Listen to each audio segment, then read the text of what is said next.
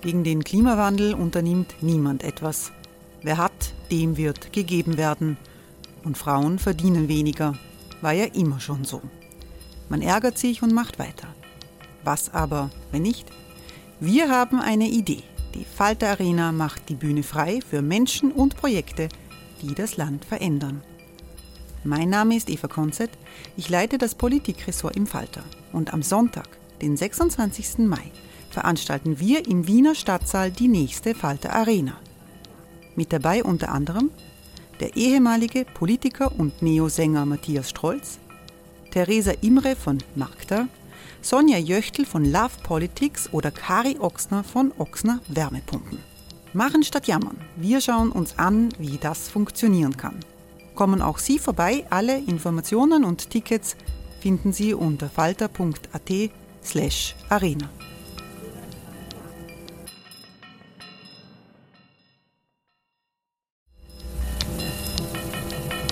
Falter-Podcasts werden durch Werbung unterstützt.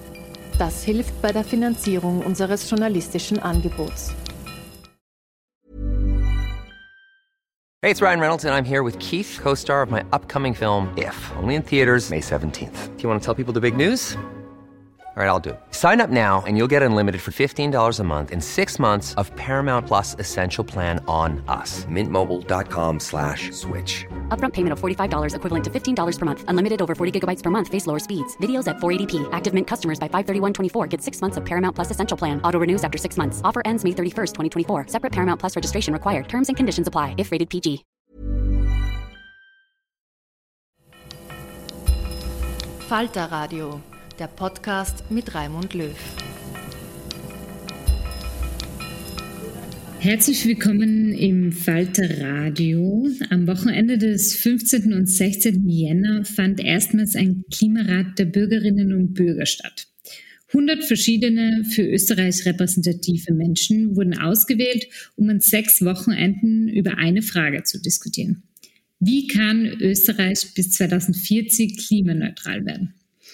Ohne dabei auf die Leute und ihre regionalen, doch sehr unterschiedlichen Bedürfnisse zu vergessen. Was uns dabei erwartet und inwiefern solche Klimaräte politische Prozesse beeinflussen können, darüber wollen wir heute sprechen. Eine Info, das Gespräch wurde am Tag vor dem ersten Klimarat äh, voraufgezeichnet. Mein Name ist Katharina Kropshofer. Gemeinsam mit meinem Kollegen Benedikt Narodoslawski begrüße ich sehr herzlich Katharina Ronghofer, Sprecherin des Klimavolksbegehrens, Biologin und seit kurzem auch Buchautorin. Hallo. Hallo.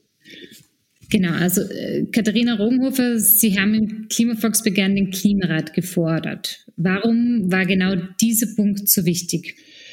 Also auf der einen Seite sieht man international eigentlich ganz gut, dass Klimabürgerinnenräte wirken und zwar auf verschiedenste Arten und Weisen. Ähm, Macron hat den in Frankreich zum Beispiel dazu eingesetzt, weil nach den Gelbwesten-Protesten ähm, da ein Zweifel an seiner quasi Bürgernähe geherrscht hat.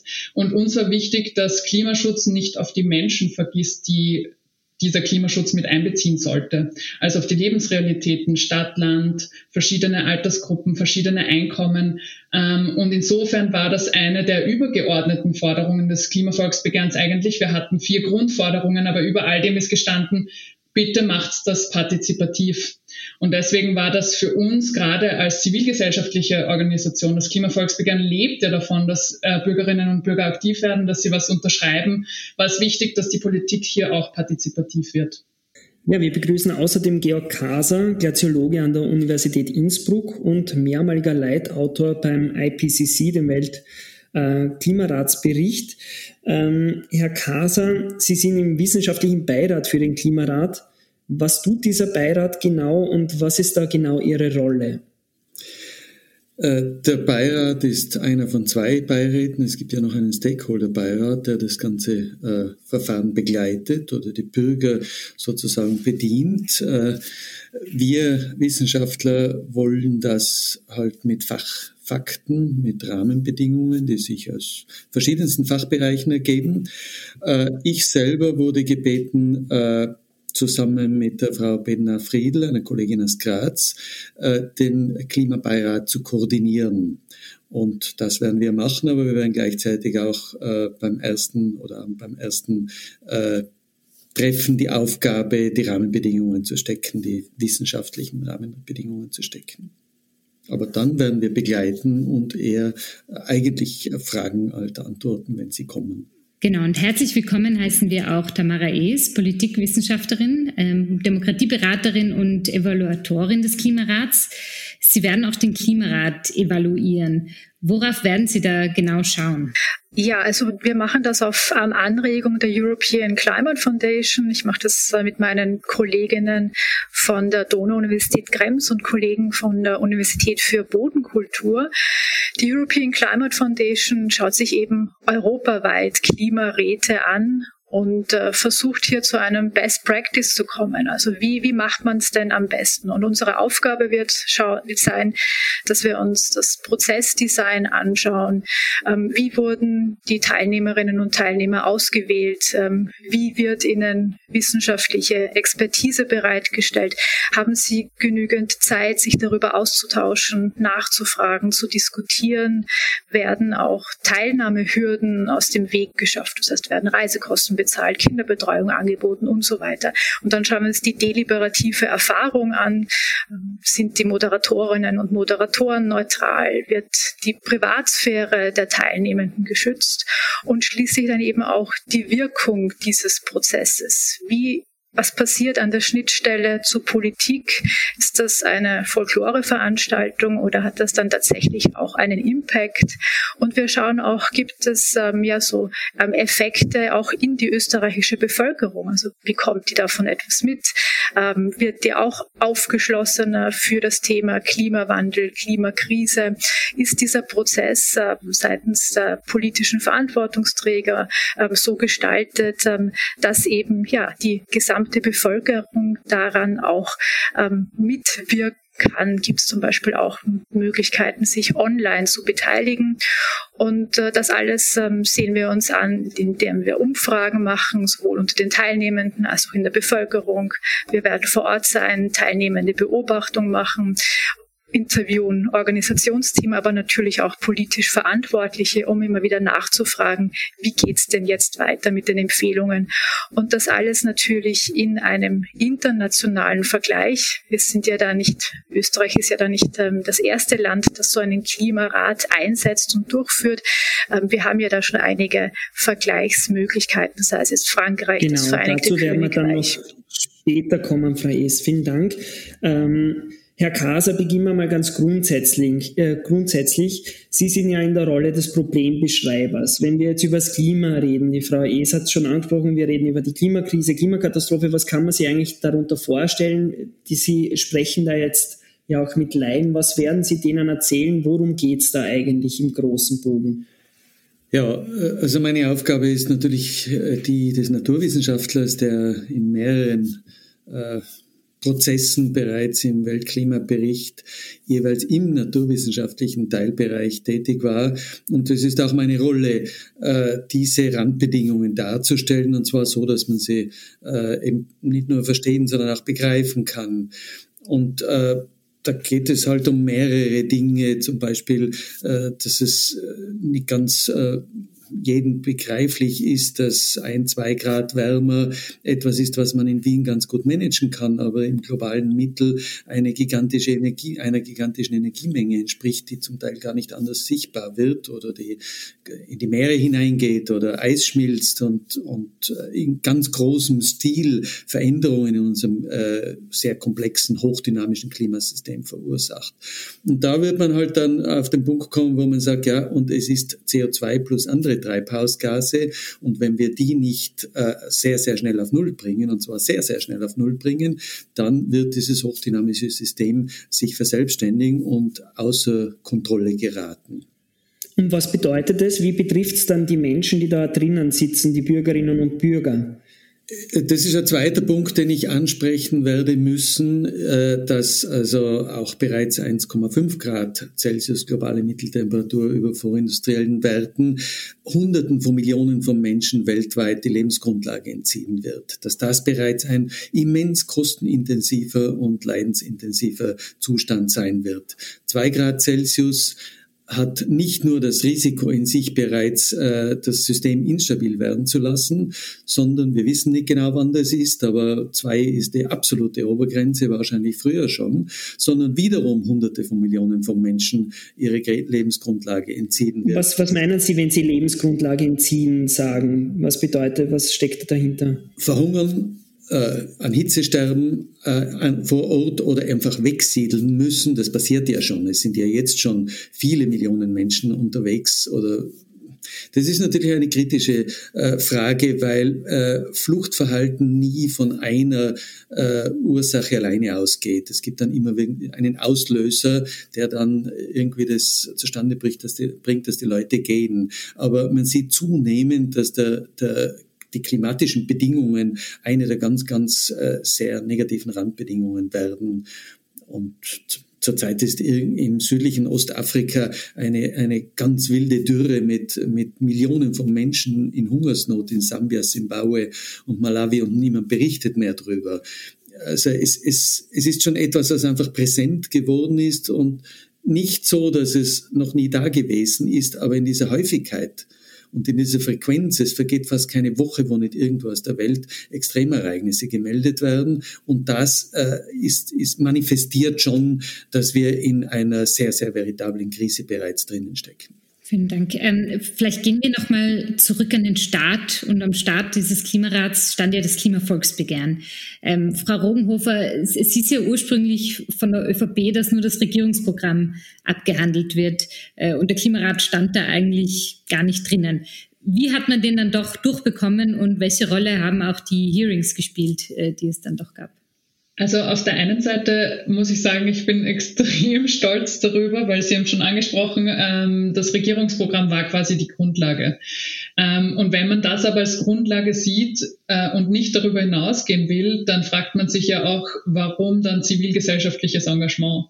Und dieses darüber hinausgehen zeigt einfach, dass das gewirkt hat, dass diese 400.000 Menschen, die unterschrieben haben, dass die Menschen, die immer wieder dafür aufgestanden sind, es waren ja auch zivilgesellschaftliche Organisationen davor, die das gefordert haben, äh, wirksam geworden sind.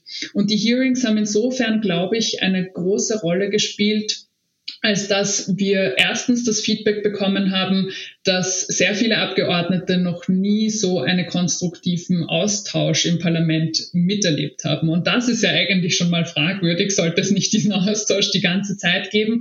Aber ich glaube, es wurde gesehen, dass die quasi Beteiligung von Bürgerinnen, jetzt vertreten von uns, äh, und Expertinnen mit der Politik sehr wirksam werden konnte. Und was man sicher nicht unter den Teppich kehren sollte, ist die Rolle der Medien bei der Sache. Ähm, also dass äh, große Boulevardzeitungen, dass äh, große Medien quasi aufgesprungen sind und sich dahinter gestellt haben und immer wieder geschrieben haben darüber, dass die Verhandlungen zum Beispiel zu dem Antrag, der jetzt dann schlussendlich durchgekommen ist, nicht gut verlaufen, dass da eben sehr viel gebremst wird, äh, hat schon dazu beigetragen, dass dann neue Motivation aufgekommen ist, da wirklich etwas umzusetzen, auch von Politik politischer Seite. Und zusätzlich glaube ich auch, dass die Oppositionsparteien da eine Rolle gespielt haben. Wir waren ja mit allen Parteien im regen Austausch darüber, und die Neos, für die Neos war es zum Beispiel einer der Gründe mitzugehen, erst wenn dieser Klimarat drinnen steht. Insofern war da auch noch ein Druckelement von der Oppositionsseite, die das möglich gemacht haben. Und alles das hat dann dazu geführt, dass das, der Klimarat drinnen war, äh, wie ein paar andere Forderungen, die übers Regierungsprogramm hinausgehen. Und war der Klimarat umstritten? Äh, ja, sehr umstritten. Ähm, schon zu Anfang hat es geheißen, wozu sollten wir da eine neue Instanz irgendwie schaffen? Wir sind ja eh demokratisch legitimiert, die Bürgerinnen und Bürger sind das nicht. Äh, wozu soll es das geben? Eben die FPÖ hat jetzt auch eine Aussendung gemacht von wegen irgendwie Schattenkabinett und äh, das geht ja gar nicht. Ähm, und ich glaube, vieles davon ist auch, weil das falsch verstanden wurde. Bürgerinnen und Bürger sind nicht dazu da, Gesetze zu schreiben, aber können eben diese Chance heben, ähm, dass sie einerseits mit ihrer Lebensrealität auch die Politik wieder beflügeln können, weil man sieht, dass eben mutige Entscheidungen von den Bürgerinnen und Bürgern gewollt werden. Und ähm, da gab es ziemlich viel Gegenwind, aber den haben äh, die medienwirksame Verarbeitung quasi dieser Hearings ein bisschen den Wind aus den Segeln genommen. Bleiben wir vielleicht ganz kurz bei dieser äh, Presseaussendung von der FPÖ. Frau Es, Sie als Demokratieforscherin, da wettert die FPÖ vor einem Schattenkabinett. Ähm, wie demokratisch ist es jetzt wirklich, wenn äh, 100 ungewählte Menschen die Politik mit beeinflussen? Können Sie uns da ein bisschen was dazu sagen? Ah, ja, gern. Also wenn wir uns allein die, die Geschichte der Demokratie ansehen, dann sind so Bürgerräte, Bürgerrätinnen, die über das Losverfahren zusammengesetzt werden, ja eigentlich die Urform der Demokratie. Also wenn wir in die athenische Polis schauen, ähm, da wurden politische Amtsträger eben nicht gewählt, sondern da wurde gelost, ähm, wer zum Beispiel in diesem Rat der 500 sitzt. Und eigentlich noch bis in die frühe Neuzeit war das ähm, in den großen Handelsstädten von Florenz, Venedig, es kam sogar über Handelskontakte bis Frankreich Frankfurt am Main, dass dort die Politiker, ich sage jetzt extra Politiker, weil es war damals nur Männer, die Politik gemacht haben, ähm, ausgelost wurden. Und wenn wir uns auch die großen Staatstheoretiker von Montesquieu bis Rousseau anschauen, die sprechen sich alle für das Losverfahren aus oder wenigstens für eine Kombination von Wahl und Los. Es geht darum, die Bürde oder Würde dieses Amtes, je nachdem, wie es man sieht, sehen möchte, unter allen Bürgern gleich zu verteilen, politische Gleichheit zu befördern. Äh, niemand soll jetzt aus Eitelkeit oder Gewinnsucht ein Amt anstreben und niemand soll, um wiedergewählt zu werden, irgendwas versprechen müssen oder korrumpierte Entscheidungen treffen. Das hat sich dann geändert im Zeitalter der, der modernen Massendemokratien. Da griff man auf Wahlen zurück. Ähm, David von Rehbruck hat es in seinem Buch ähm, Gegen Wahlen, warum Abstimmen nicht demokratisch ist, auch sehr anschaulich nacherzählt. Und äh, jetzt entdeckt man seit ein, zwei Jahrzehnten weltweit übrigens und nicht nur auf überstaatlicher Ebene, sondern auch auf regionaler und kommunaler Ebene Bürgerräte, die eben über Losverfahren hier mitmachen können. Und ähm, es geht darum, hier auf diesen eine stärkere Demokratisierung wieder hineinzubringen. Also tatsächlich die Demokratie und die repräsentative Demokratie zu redemokratisieren, indem hier jetzt auch Menschen mitmachen können, die sich nicht von selbst melden, die nicht von selbst Aktivbürger sind und wie jetzt die Verrogenhofe zum Beispiel ein Volksbegehren lancieren, wenn sie sehen, es geht mit der repräsentativen Politik nicht weiter, nichts weiter. Und ähm, wir, wir sehen das mittlerweile eben europaweit, aber auch weltweit, dass solche Bürgerräte auch schon institutionalisiert werden.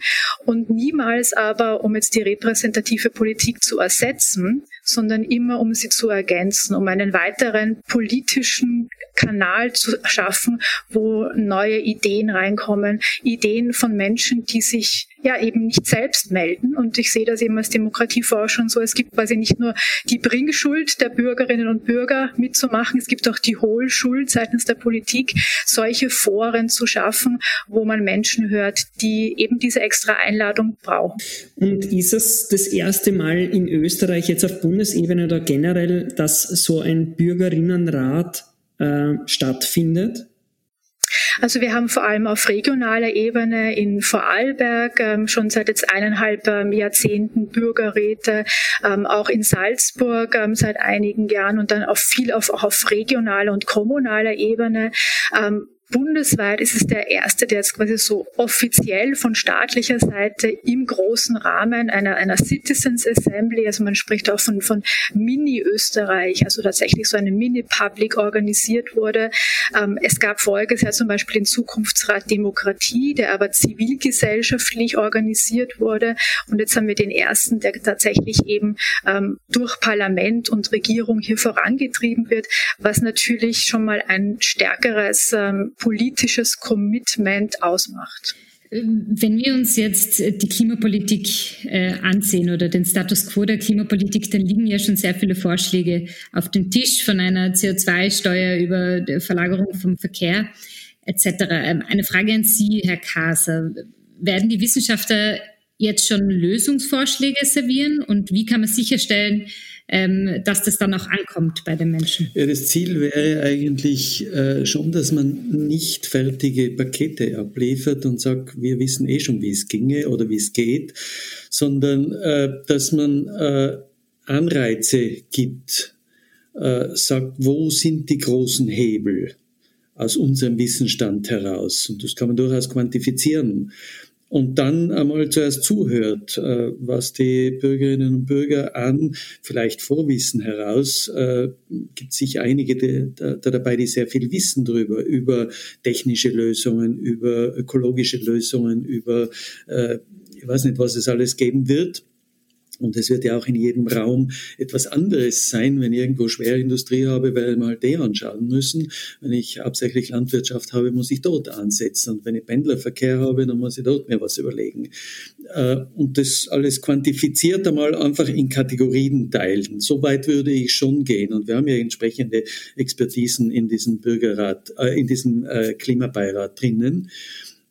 Aber äh, ich, ich würde dann als Leiter dieses Klimabeirates oder Koordinator, nennen wir es einmal so, äh, eingreifen mögen, wenn ich merke, da werden zu fertige Vorschläge vorgebracht. Und das diskutieren wir ja auch vor. Wir treffen uns vor jedem jene, die dann drankommen thematisch vor jedem äh, Bürgerratstreffen, um uns anzuschauen, wie das angegangen wird. Nicht um zu kontrollieren, sondern nur zu warnen, Achtung, wir sind äh, in, äh, in, der, in der Rolle des Hilfestellers nicht wie gewohnt die Studenten trainieren und denen sagen, wie es geht, sondern Bürger und Bürgerinnen, die ja gewisse Selbstinitiative haben und schaut ja so aus, als wären sie alle ganz, ganz äh, schon nervös und begeistert, was da passieren wird.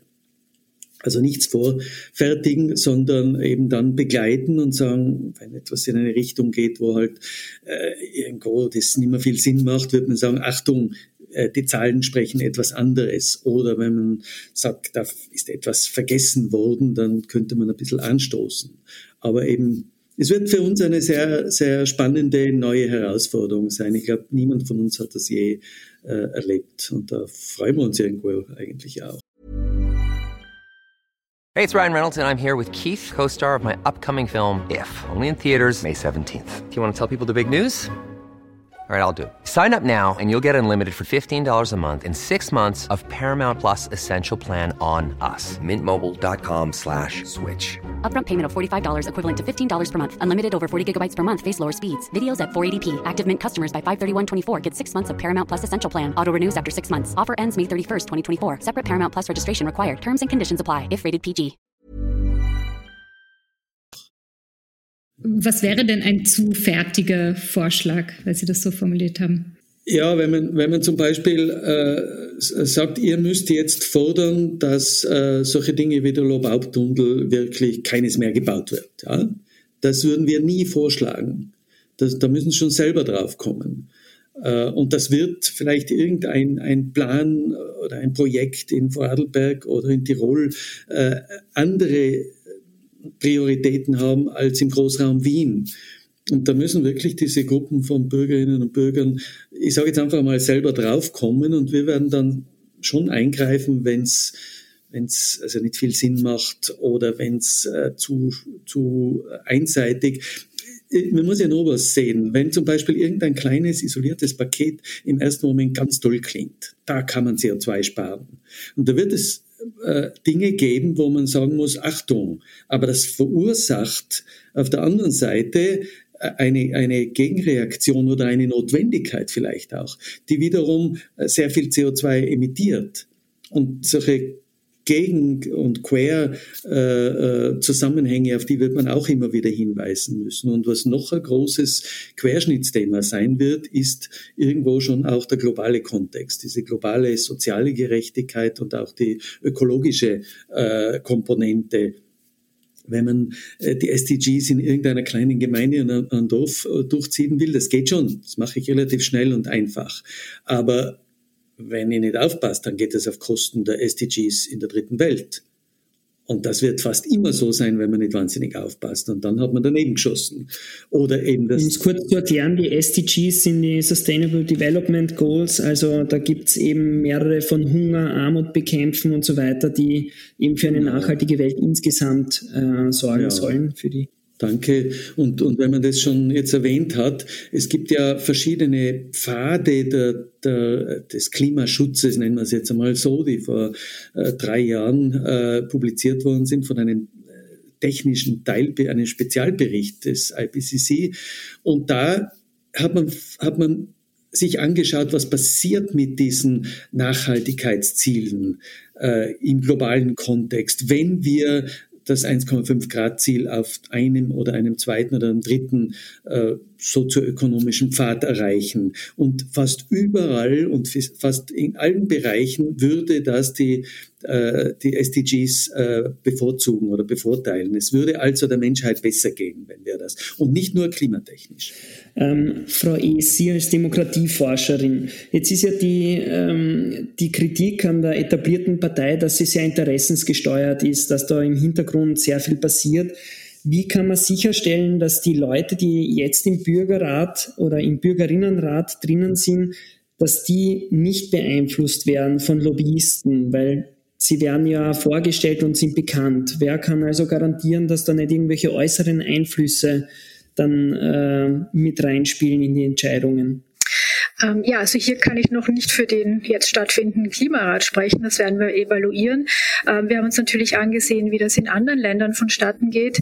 Ähm, oftmals war es einfach so, dass äh, tatsächlich die Teilnehmerinnen und Teilnehmer von der Presse tatsächlich abgeschottet wurden und eben auch keine Interviews geben durften ähm, oder auch vor allem, dass ähm, quasi das Organisationsteam am ersten Tag ähm, auch irgendwie dargelegt hat, ähm, was, was wird auf sie zukommen, quasi sie werden vielleicht von der Presse kontaktiert, sie werden aber auch von NGOs, Parteienvertretern, wem auch immer kontaktiert und ähm, dann eben die gebeten wurden, das auch rückzumelden und hier eben jede Beeinflussungs, jeden Beeinflussungsversuch auch ähm, tatsächlich ähm, rückzumelden.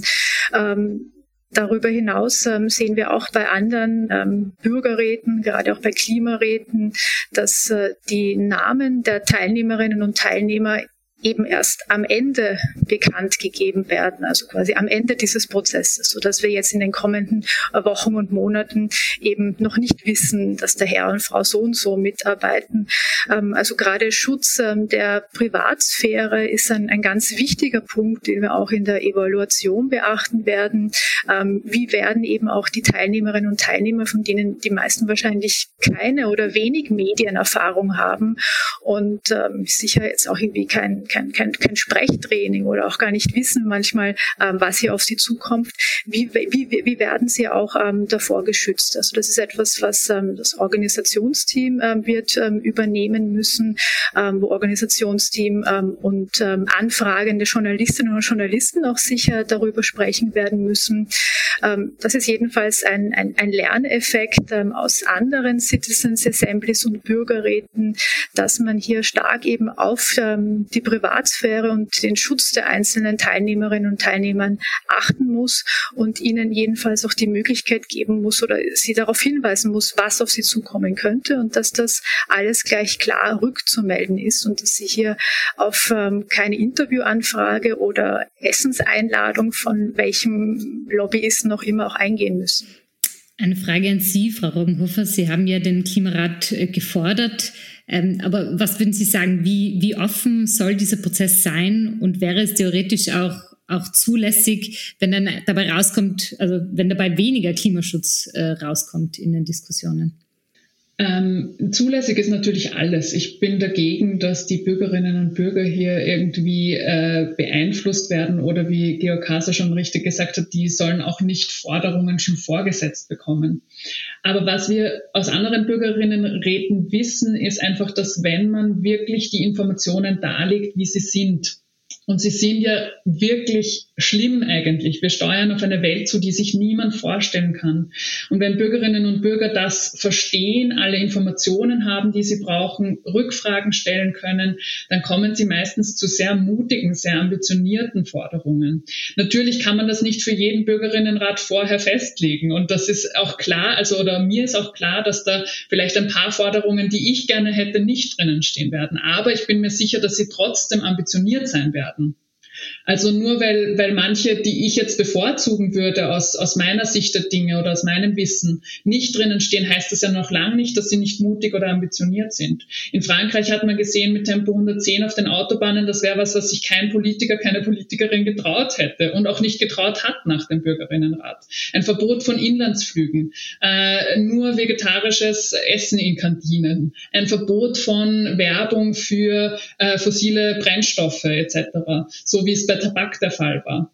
Das heißt nicht, dass der Bürgerinnenrat jetzt auf dieselben Forderungen kommen wird, aber man sieht, wenn man weiß, die Grundlage ist, dass wir auf eine viel zu warme, heiße Welt zu steuern, wo eben viele Dürrekatastrophen, Extremwetterereignisse etc. auf uns zukommen und dass wir das lieber nicht wollen, dann sind die Bürgerinnen und Bürger meistens sehr mutig in ihrer äh, Wahl der Forderungen. Herr Kaser, Sie sind Glaziologe und, und äh, Klimaforscher. Ihre Sprache ist die der Wissenschaft. Wie, wie werden Sie mit diesen Laien, die ja eigentlich so ausgewählt worden sind, dass sie wenig Ahnung haben von der Klimakrise, wie werden Sie das, dieses Thema so vermitteln, dass Sie da, da, da die Leute das auch verstehen? Ich glaube, ein erster Zugang ist der, dass die Leute aus meiner Erfahrung über viele Jahre und über viele Vorträge in allen Bevölkerungsschichten, dass die nicht so äh, wenig verstehen, wie äh, Medienleute und manchmal auch wir Wissenschaftler glauben. Ich glaube, man kann die Leute fordern, vor allen Dingen, wenn sie die Chance haben, nachzufragen. Und die werden sie kriegen und die wird man ihnen anbieten. Äh, auf der anderen Seite, ja, es, es müssen Dinge manchmal einfach erklärt sein und da haben wir halt schon auch ein bisschen eine Erfahrung mit Analogien zum Beispiel, wenn man bis zu einem gewissen Punkt kann man, kann man die Konzentration von Treibhausgasen mit Daunen in einer Daunendecke vergleichen das wird dann schon begreiflich. Ja? Wenn ich, wenn ich äh, da von innen her das äh, erwärme, dann wird die Oberfläche draußen kälter werden. Und das beobachten wir. Wenn ich von außen her erwärmen würde, dann würde die, äh, die Stratosphäre auch wärmer werden. Im Augenblick kühlt die ab. Das ist einer der, der Beweisstränge, dass es von unten her gemacht ist und menschgemacht ist. So kann man ganz gut die Dinge oder Extremereignisse mit einem, mit einem Polenta-Topf, wo wir wissen, wenn wir mehr anheizen, wird es halt öfters plopp machen, aber wir wissen nicht wo und, und nicht wie oft und wann äh, das sein wird. Das, das, ich glaube, man kann ganz gut mit Analogien äh, das machen. Aber nur eine Bemerkung zu dieser, zu diesem äh, äh, Bekanntwerden der Bürgerinnen und Bürger. Ich sehe die ganze Problematik ja auf der einen Seite, aber auf der anderen Seite, wenn wir hier äh, eine, eine kleine geschlossene äh, Halb- oder, oder Kleinexperten oder Mini-Experten da heranziehen in den nächsten sechs äh, Wochen ohne oder sechs Monaten, ohne dass die das, das nach außen tragen können in der einen oder anderen Form, dann werden wir eine weitere Blase neben der Wissenschaftlerblase, der Politikerblase, der, der Zirkel der, der Wirtschaftstreibenden, dann haben wir wieder die da oben, ja, die, die reden und wir wissen nichts und vom Ganzen. Ich kriege jetzt schon E-Mails, was ist denn los? Wir lesen überall und man kriegt nichts mit. Was ist denn mit dem Klimarat? Also die, die Stimmung, wir müssen da wahnsinnig aufpassen, ja, dass das schon mitgetragen wird, dass die Leute äh, sehen, das sind Leute aus, aus meiner äh, äh, Lebenssituation heraus. Und nicht die Bürger, die haben jetzt alles erfahren, die haben einen, super Gratiskurs gekriegt und die sind jetzt, äh, machen, was sie wollen und wir können nicht einmal mitreden. Das wird sicher eine Gratwanderung werden. Und da vertraue ich einfach dem, dem Moderationsteam. Ich weiß ja nicht, wie sehr das Evaluierungsteam eingreift, wenn etwas nicht ganz gut geht. Das habe ich noch nicht äh, verstanden. Aber in Summe glaube ich schon, dass man da ja, als, als gesamtes Team, das, das begleitet, das eigentlich diese Bürger den Bürgern hilft und sie bedient, dass wir da ganz gute äh, Wege finden werden. Vielleicht noch eine kurze Nachfrage zu ähm, der Kommunikation von Seiten der Wissenschaft. Äh, wir wissen ja, dass das dann auch manchmal lähmen kann, wenn es zu alarmistisch ist oder wenn die Leute denken, da kann man sowieso nichts mehr machen, weil die Lage so ernst ist, weil die Lage so dringend ist. Wie würden Sie sagen, wie geht man ähm, als Wissenschaftler mit diesem Alarmismus um? Ja, man muss, man muss halt sehr aufpassen und ich glaube, dass wir schon die Gelegenheit haben werden, einerseits ja, diese, diese sehr äh, dramatische Situation, diese große Dringlichkeit darzustellen aufgrund von Fakten, auf der anderen Seite aber äh, dann die Möglichkeiten aufzeigen, jetzt nicht eben das darf gemacht werden, das darf nicht gemacht werden, sondern in Summe äh, zu sagen, es, es, es wäre ja eine, eine wunderschöne Perspektive, wenn wir es hinkriegen würden, äh, dass wir da einfach schon auch die Zeit haben. Wir werden immer wieder in Kleingruppen an den Abenden mit, äh, mit äh, Teilen dieses Bürgerinnenrates zusammenarbeiten, zusammensitzen. Hier hoffen wir halt, dass da einfach entsprechende Fragen kommen werden. Aber da deswegen auf, die, auf das Hinweisen, auf die Dramatik zu verzichten, das wird nicht gehen. Wir haben es gerade heute Nachmittag vorbesprochen. Es, es wird, äh, man hat mich ermuntert, schon zu sagen, was Sache ist. Ja? Weil ich manchmal auch ein bisschen zögerlich bin, weil es sind wirklich ganz wilde Dinge, die ich da sagen werde müssen. Und man kann sie halt so formulieren oder so formulieren, aber immer dazu sagen, es, es könnte ja so toll und schön sein, wenn es uns gelingen würde. Frau Es, wir haben jetzt äh, schon von der Frau Rungenhofer gehört, was es für Veränderungen gegeben hat bei anderen Bürgerräten in anderen Ländern oder anderen Städten. Vielleicht wollen Sie auch noch mal ein paar Beispiele nennen, auch wo das aus Sicht der Teilnehmenden vielleicht als erfolgreich wahrgenommen äh, wurde. Äh, ja, es gibt ja mittlerweile schon zig auch ähm, staatliche Bürgerräte, sei es jetzt Irland, also in Irland hat man schon vor Jahren begonnen mit, mit Citizens Assemblies, die sind mittlerweile auch sehr gut erforscht und ähm, was, was so einen Bürgerrat erfolgreich macht, sind ja mehrere Komponenten. Also es gibt einen, einen Erfolg jetzt mal auf Seiten der, der Teilnehmenden, ähm, die meistens äh, in einer überwiegend großen Anzahl sagen, ich habe ich hab so viel gelernt, ach, was habe ich alles vorher nicht gewusst. Also ähm, das werden wir eben auch abfragen, was sind denn die Lerneffekte, ähm, nicht nur Lerneffekte jetzt zum Thema, ganz speziell eben Klimapolitik, Klimawandel, Klimakrise, sondern wir sehen eben auch bei anderen Bürgerräten und Citizens Assemblies, wie die Teilnehmenden auch ähm, im Umgang miteinander lernen. Also ganz wichtige ähm, Grundlagen des äh, demokratischen Miteinandersprechens, wie aktives Zuhören,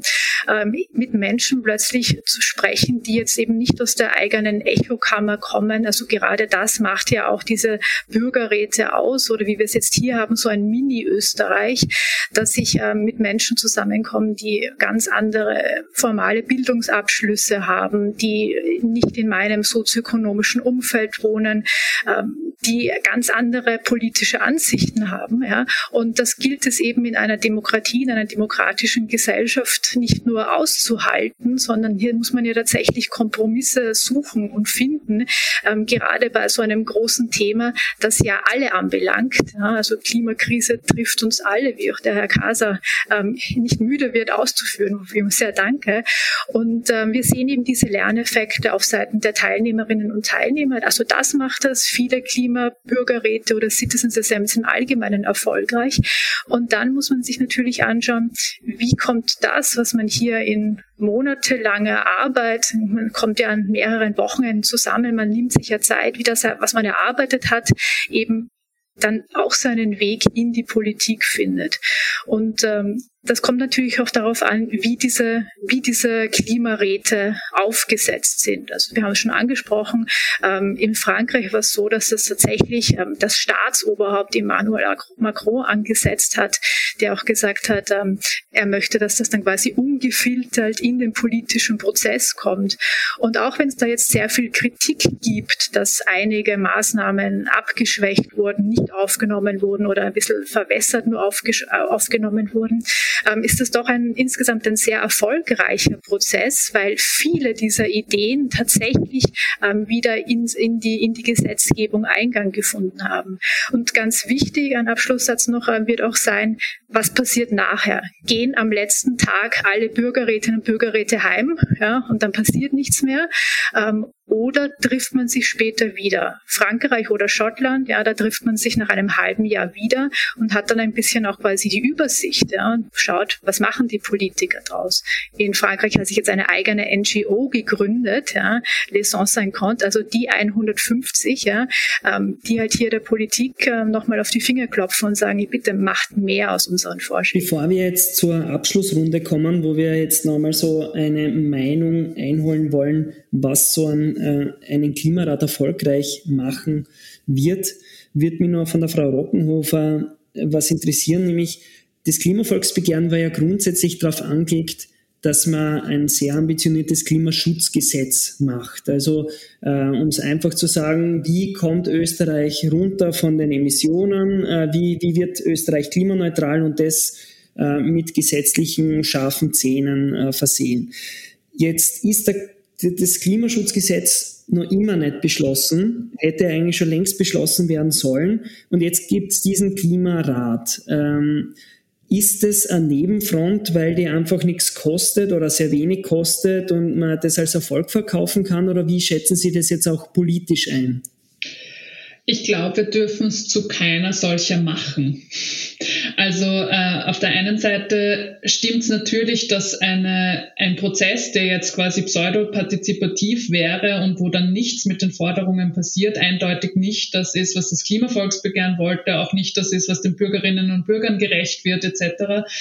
Ähm, aber wenn wir, auf der, wenn wir davon ausgehen, dass der gut gemacht wird und auch in den politischen Prozess einfließt, dann deckt das ja mehr Seiten ab als nur Klimaschutz nämlich er stärkt die Demokratie, er führt ein neues Instrument ein, das möglicherweise für andere Prozesse genauso wirksam sein kann. Wer sagt, dass wir nicht Bürgerinnenräte für andere Themen noch brauchen werden? Und da quasi einen Präzedenzfall zu schaffen, ist extrem wichtig. Aber wir dürfen trotzdem auch nicht auf die Logistik verzichten. Also wir vom Klimavolksbegehren, aber auch andere zivilgesellschaftliche Organisationen, andere Medien sind dazu zuständig, die Versprechen, die gemacht wurden, gerade weil es einen Antrag im Parlament gab. Da haben sich die Regierungs Regierungsparteien plus die NEOS, aber eben der Antrag geht an die Regierung, deswegen sind die Regierungsparteien so wichtig, ähm, dazu bekannt, dass es dieses Klimaschutzgesetz geben wird und was dort ungefähr drinnen stehen soll unter anderem ein Paris-kompatibler ähm, Pfad, wie wir unsere Treibhausgase reduzieren, wie wir bis 2040 klimaneutral werden. Das ist zwar das geflügelte Wort der Regierung, quasi Klimaneutralität 2040, aber niedergeschrieben ist es in noch keinem einzigen Gesetz. Das heißt, derweil ist es ein Versprechen in einem Regierungsprogramm. Das heißt, ich glaube, das eine darf auf keinen Fall gegen das andere ausgespielt werden. Und die Vorschläge der Bürgerinnen und Bürger müssen in einen politischen Prozess einfließen. Die, äh, die wissenschaftlichen Erkenntnisse Ergebnisse müssen in einen politischen Prozess einfließen und natürlich das, was quasi in den Anträgen im politischen Prozess schon versprochen wurde. Also ich glaube, wir sind alle dazu zuständig, dass es eben nicht so etwas wird, was ein Nebenschauplatz ist oder was man nach vorne stellen kann und sagen kann, naja, wir haben eh Bürgerinnen diskutieren lassen und jetzt müssen wir nichts mehr machen politisch. Zum Abschluss wollen wir noch einen äh, Blick in die Zukunft werfen. Ähm, wir fangen bei Ihnen an, äh, Herr Kase. Was erhoffen Sie sich vom Klimarat für das Klima? Ja, ich glaube, äh, man kann nur das zusammenfassen, was vor allen Dingen die Katharina Rogenhofer gesagt hat, äh, dass da wirklich ein Prozess entsteht, der am Ende zu Ergebnissen führt, die aber dann eben nicht äh, liegen bleiben irgendwo, sondern umgesetzt werden. Dann wäre das für das Klima schon etwas sehr, sehr Wichtiges. Frau Es, was erwarten Sie Sie von dem Klimarat auf einer demokratiepolitischen Seite? Ich erwarte oder hoffe zumindest, dass man da eine Schwelle überschreitet, hinter die man nicht mehr zurückkommt. Bis jetzt ist das eben eine einmalige Sache. Es steht vor allem eben die Ministerin und vor allem auch die Grünen dahinter. Auch die Neos haben sich eben, wie gesagt, sehr dafür ausgesprochen. Ähm, es steht und fällt mit diesen Personen und mit diesen Parteien scheint's. Ähm, ich hoffe, dass man dahinter nicht mehr zurück kann, dass man beginnt, das zu institutionalisieren, wie auch in anderen Ländern, so dass wir dann jährlich einen Klimarat haben oder einen Bürgerrat zu einem anderen Zukunftsthema. Und als letzte noch, äh, Frau Roggenhofer, wann würden Sie als Aktivistin sagen, dass dieser Klimarat ein Erfolg war? Also für mich braucht es da verschiedene Punkte. Einerseits äh, haben wir vom Klimavolksbegehren äh, gesagt, es braucht auf jeden Fall die Qualität und Unabhängigkeit. Je unabhängiger der Bürgerinnenrat debattieren kann, desto bessere und lösungsorientiertere Vorschläge wir da bringen. Die Qualität der Wissenschaftlerinnen ist, ist enorm wichtig, die Qualität der Moderatorinnen, alles, was Tamara eh schon vorher gesagt hat, was auch eben evaluiert wird danach. Aber was ich ähm, noch wichtiger finde, ist die öffentliche Sichtbarkeit. Wir haben vorher schon darüber geredet, es sollen ja nicht nur diese 100 Bürgerinnen und Bürger zu so Mini-Expertinnen werden, sondern das soll ja der Gesamtbevölkerung irgendwie auch einen Eindruck geben über die Klimakrise, über die Folgen der Klimakrise, über das, was möglicherweise zu tun ist. Und darüber aufzuklären, das ist ein bisschen Aufgabe der Regierung, die diesen Klimabürgerinnenrat einberufen hat, aber auch der Medien, das zu einer breiten Debatte zu machen und Politikerinnen und Politiker zur Verantwortung zu ziehen. Und das ist eigentlich der wichtigste Punkt und wir haben es jetzt schon öfter unterstrichen, aber vielleicht nur noch, was damit passieren kann. Was meine ich mit politischer Wirksamkeit oder was können wir mit politischer Wirksamkeit meinen? Ich finde, ähm, was auf jeden Fall notwendig ist, ist eine Rückmeldung der Regierung zu allen Forderungen. Das ist einfach schon Grundlage des Respekts. Also wenn sich da Bürgerinnen und Bürger so lange zusammengesetzt haben, ihr Hirnschmalz auf einen Tisch gelegt haben, sich da Mühe gemacht haben, Forderungen auszuarbeiten, dann muss es auch Rückmeldung geben wann und wie diese Forderungen umgesetzt werden und wenn sie gar nicht umgesetzt werden, dann mit einer ausführlichen Begründung, damit man auch wirklich nachvollziehen kann, damit transparent gemacht wird, warum ist das politisch nicht möglich, warum will die Regierung das nicht. Und auf der einen Seite, ich rede jetzt über die Regierung, aber darf es auch einen zweiten Prozess geben. Wir können uns zum Beispiel sowas vorstellen, was mit dem Klimavolksbegehren passiert ist. Volksbegehren müssen ja im Parlament besprochen werden. Warum nicht auch die Bürgerinnen und Bürger in einen parlamentarischen Prozess einbinden und quasi quasi sowas wie öffentliche Hearings veranstalten. Und ich glaube, über diese Prozesse kann man äh, mehr oder weniger sicherstellen, dass zumindest ein paar dieser Forderungen auch wirklich dann einfließen in die Gesetzgebung und quasi uns einen Schritt näher bringen an Klimaneutralität 2040. Wir dürfen nicht vergessen, hinter dem Klimavolksbegehren, das das Ganze initiiert hat, stehen 400.000 Leute. Und es werden mehr werden, ganz sicher mit jedem Extremereignis. Sehr gut. Danke für diese Abschlussworte. Ich würde diese Runde damit schließen. Außer Benedikt, Nein, das eine, war sehr schön, sehr umfassend und ich glaube, wir haben das gut beleuchtet. Das war ein Meinungsaustausch über das Potenzial, die Limitationen und die Erwartungen an den neuen Klimarat der Bürger und Bürgerinnen. Vielen Dank nochmal an alle Gäste und auch Ihnen vielen Dank fürs Zuhören.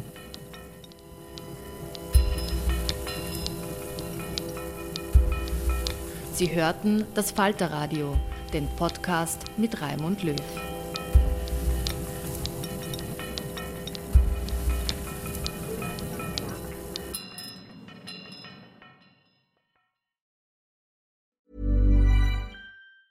Hey, it's Danny Pellegrino from Everything Iconic. Ready to upgrade your style game without blowing your budget? Check out Quince. They've got all the good stuff shirts and polos, activewear, and fine leather goods all at 50 to 80% less than other high-end brands. And the best part? They're all about safe, ethical, and responsible manufacturing. Get that luxury vibe without the luxury price tag. Hit up quince.com slash upgrade for free shipping and 365-day returns on your next order. That's quince.com slash upgrade. Even when we're on a budget, we still deserve nice things. Quince is a place to scoop up stunning high-end goods for 50 to 80% less than similar brands. They have buttery soft cashmere sweaters starting at $50, luxurious Italian leather bags, and so much more. Plus, Quince only works with factories that use safe, ethical, and responsible manufacturing. Get the high-end goods you'll love without the high price tag with Quince. Go to quince.com/style for free shipping and 365-day returns.